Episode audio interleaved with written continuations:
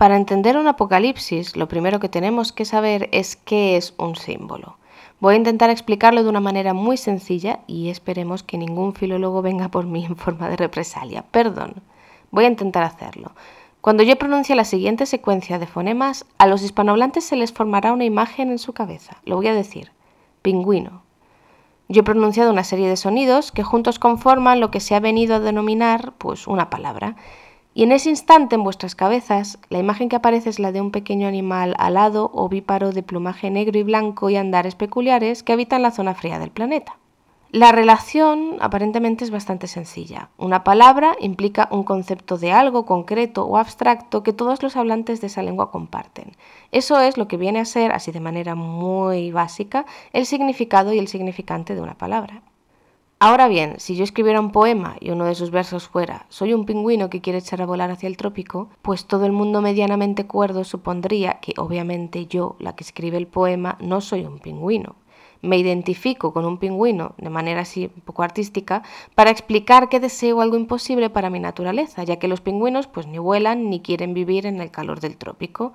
En este caso, el uso de la palabra pingüino no es literal, sino que es un uso metafórico. Dentro de este poema imaginario sobre mi incapacidad para aceptarme tal y como soy, que esperemos que nunca vea la luz, el propio texto da la clave para interpretar la metáfora. Lo que ocurre con el símbolo en literatura, aunque también sucede en muchos otros ámbitos, es que toda esta peculiar relación entre el significante y el significado se lleva todavía un paso más allá. El símbolo es otorgarle al significante un significado cifrado que solamente un grupo particular de personas conoce. Vamos a poner un ejemplo. Ocurre algo y alguien utiliza a ese pingüino del que venimos hablando como sinónimo de la lucha contra un gobernante corrupto. De repente, cada vez que alguien saca en una manifestación una pancarta de un, pingüino, o aparecen pintadas, o se escriben libros o canciones sobre pingüinos, los que conocen el código saben que ni es literal ni es metáfora, sino que es un símbolo. A menudo los símbolos conservan un pequeño hilo conductor que los sigue uniendo con aquello que han pasado a representar, si la gente sabe seguir el camino, es decir, si tienen el código. Sin embargo, desde fuera o desde otro momento histórico, sin saber el código es prácticamente imposible de entender. Por ejemplo, por poner un ejemplo así un poco mm, burdo, sucede de una forma muy habitual con lo que son las banderas. En realidad una bandera no es más que una secuencia de colores y de formas. Para los habitantes de un lugar y de un momento histórico tienen un significado. Significan un grupo de personas, un concepto bajo el, bajo el que identificarse o incluso una ideología, significa a los que están dentro y a los que están fuera. Y cuando ves a alguien con los colores de la bandera de un país o de un movimiento o de una ideología, o ves esos símbolos en ciertos lugares y tienes eh, el código, formas parte del grupo que, que tiene ese código, inmediatamente entiendes el significado que hay detrás de utilizar esos símbolos. Pero si lo piensas bien, en realidad no es más que eso, no es más que una secuencia de colores. Dicho esto, lo que ocurre con el Apocalipsis de la Biblia es que en sí mismo este simbolismo literario está llevado a su máxima expresión. Una gran parte de la obra solamente consiste en repeticiones secuenciales de símbolos que a su vez están narrando el mismo hecho concreto desde diferentes ángulos. Tampoco me quiero poner a hablar aquí de la estructura del libro, porque eso la verdad es que se puede encontrar en muchos sitios y se busca y dejo algunas referencias por aquí abajo para que lo podáis eh, buscar por vuestra cuenta. Pero, por ejemplo, sí es interesante señalar que este tema tan clásico de los ciclos, de los siete sellos, las siete trompetas, las siete copas, son una repetición de la misma visión. El simbolismo es la puerta que, en cualquier caso, podría abrir el acceso a una interpretación del Apocalipsis, ya sea una interpretación profética o de cualquier otra clase. Pero sobre todo, si se intenta hacer una interpretación profética sin entrar por esta puerta de la simbología, pues surgen atrocidades como las que llevan dos mil años atormentándonos. De ahí es de donde surgen los monstruos, los terrores y los abusos que no son desconocidos para nadie. Por supuesto, el error es mayor si se niega completamente el simbolismo y lo que se pretende es encontrar en el Apocalipsis un manual profético y literal de punto por punto cómo va a ser el fin del mundo. Ahí entonces nos encontramos con la siniestra mezcla de la ignorancia con la estupidez. El mayor problema que tenemos con el libro de Apocalipsis es, como os explicaba antes, pues que para entender un símbolo hay que tener acceso a su código. No se puede deducir sin una clave. Y la verdad es que hemos perdido la clave de la interpretación del Apocalipsis de San Juan. Hay restos de esa clave que se pueden sacar y deducir de otros lugares y de otros estudios, porque, a ver, llevamos 2000 años intentando entender este texto y no ha habido generación que no haya pasado por aquí intentando sacar información de algún lugar o de alguna manera se han podido averiguar algunas cosas, o, al menos se ha llegado a cierto consenso sobre lo que pueden significar algunas cosas, pero la verdad es que al final del día lo que encontramos en el Apocalipsis, de lo que se nos habla, es de un dragón, de seres con cuernos, de jinetes que traen la muerte y de señales celestiales. Y son símbolos con una enorme carga visual, pero cuyo significado por sí mismo se nos escapa completamente. Ni tan siquiera tenemos acceso a ese pequeño hilo conductor que nos podría llevar al significado, como ha pasado otras veces como se explicaba antes. Yo, por ejemplo, ahora os quiero explicar una cosa, pero quiero avisar que en realidad esto es una conjetura. Por ejemplo, estudiando muchos textos paralelos o la literatura de la época, pues se ha llegado a la conclusión de que el significado de los números en este libro del Apocalipsis, que es como os digo, este doble salto mortal con tiraburzón del símbolo, pues los números no significan nada en sí mismos. A estos números se les puede descodificar de alguna manera y se ve pues que a lo mejor tienen una o incluso dos capas de significado. En el Apocalipsis aparecen muchas cosas secuenciadas en números. Cuando aparece el 7 suele estar asociado con la perfección, con, lo que viene a ser Dios, la divinidad. Es este eh, personaje o interlocutor que habla las siete iglesias del principio, que tiene siete estrellas, que camina entre siete candelabros. Y de ahí que su mitad, que es el 3,5, o todos los múltiplos del 3,5, esté asociado precisamente con la falta de divinidad, que es la tribulación. Por ejemplo, en el capítulo 11 narra una tribulación que dura tres días y medio. Y no quiere decir que realmente esa tribulación, si se llegara a dar, durara tres días y medio, sino que está significando que es la mitad de siete, que es la perfección de Dios. Cuando aparecen símbolos codificados en grupos de cuatro, se suele referir o se piensa que se refieren a cosas que tienen que ver con el planeta Tierra, porque entonces se entendía la Tierra como una especie de lugar que tenía cuatro extremos. De hecho, desde Génesis se viene, hablando de los cuatro extremos de la Tierra, de los cuatro vientos que atraviesan la Tierra, de los cuatro ríos que atraviesan el Edén de Génesis. El cuatro tiene relación con lo que entonces se entendía con la esfera de lo terrenal frente a la esfera de lo celestial. Y por ejemplo, así llegamos al famoso 666 que trae de cabeza a los conspiranoicos y que desde esta perspectiva en realidad tiene una explicación muy poco glamurosa. Si el 7 es el símbolo de la perfección, el 6 es el casi 7.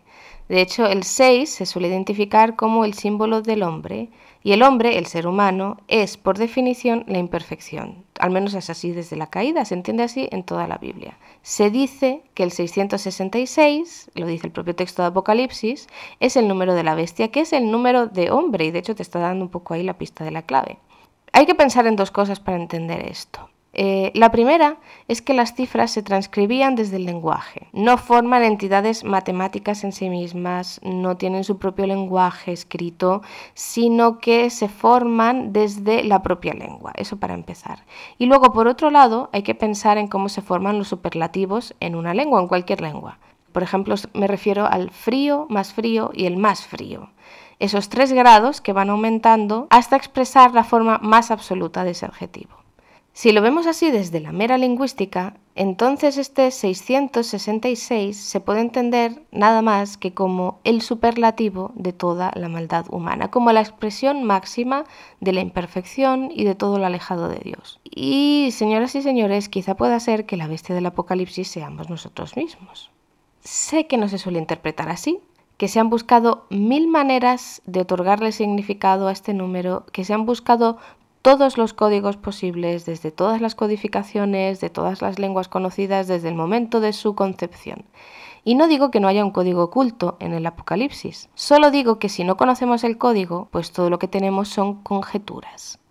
Ahora bien, el hecho de que no conozcamos el código, de que sepamos que en el fondo todas las interpretaciones son un poco conjetura, es un problema real para poder leer el Apocalipsis como una obra literaria o incluso como un libro inspirado y canónico de la Biblia? A ver, en realidad la respuesta a esta pregunta no está en el texto en sí, ni en su ocultación simbólica, ni en lo que viene a significar, sino en las intenciones que tenemos tú y yo como lectores. No es tan importante lo que el Apocalipsis quiere decir como lo que nos gustaría que dijera y para qué queremos usar esa interpretación.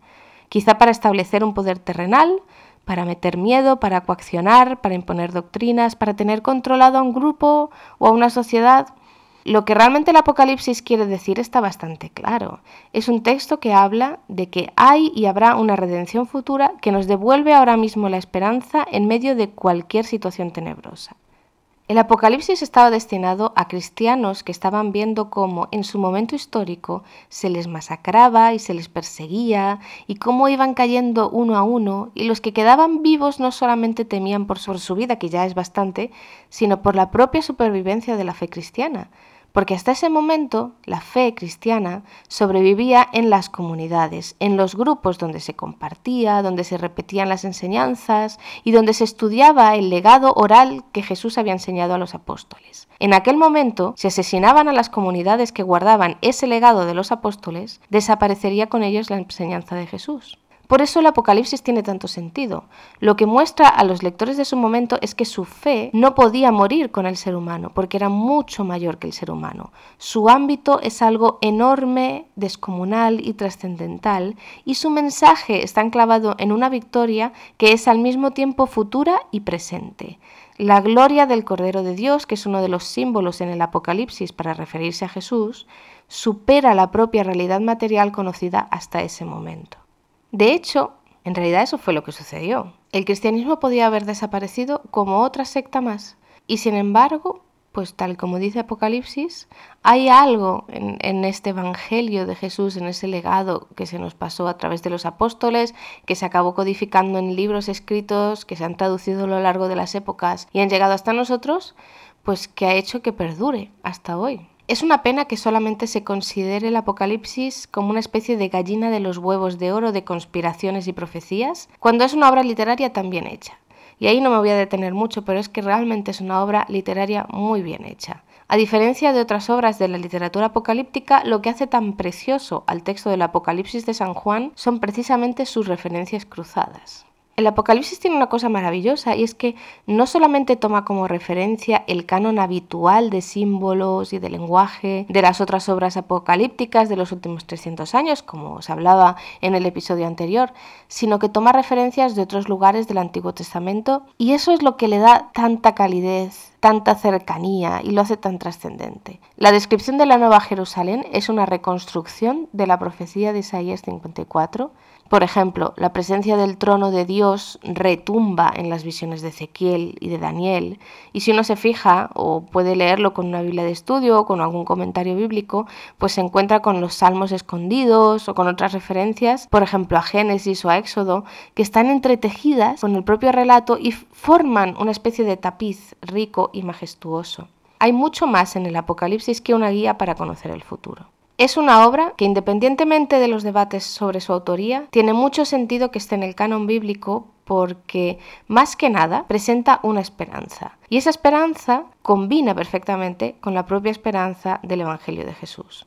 Aunque no entendamos todos los símbolos, ni sepamos ni podamos realizar una descripción exacta del futuro esperado, ni en qué realidad escatológica se va a encontrar ese futuro, si es que sea al final de los tiempos o al final de la vida, pues es todo muy ambiguo y no hay manera de saberlo. El misterio nos acompaña y nos mece, no nos traspasa ni nos entorpece el paso. El misterio de Apocalipsis, incluso siendo ya desconocedores del código del símbolo, nos ilumina hacia una profunda sensación de restauración, de paz y de alegría.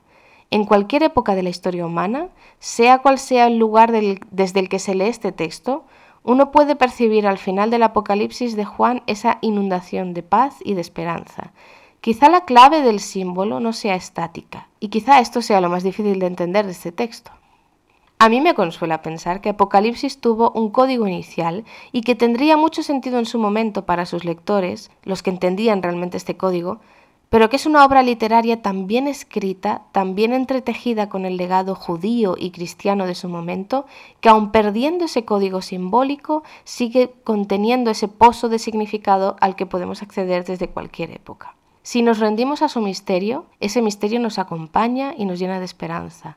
Nos traspasa una sensación difícil de describir de paz y de alegría casi completa. Se nos promete ese futuro donde la justicia y la redención del mal que hemos experimentado en esta vida será completo y perfecto. Y por eso no me gusta cuando la gente viene a empantanarme el apocalipsis de profecías, de significados sacados de la manga y de estropicios varios, buscando un oráculo que esté al servicio de sus creencias o de sus ansias de control o de poder o al servicio de su incertidumbre y de su angustia y de sus paranoias, porque en realidad es una excusa en vez de tratar de comprender el sí mismo el precioso legado que se nos ha ofrecido con este libro. Yo soy Noah Alarcón y esto es El Camino.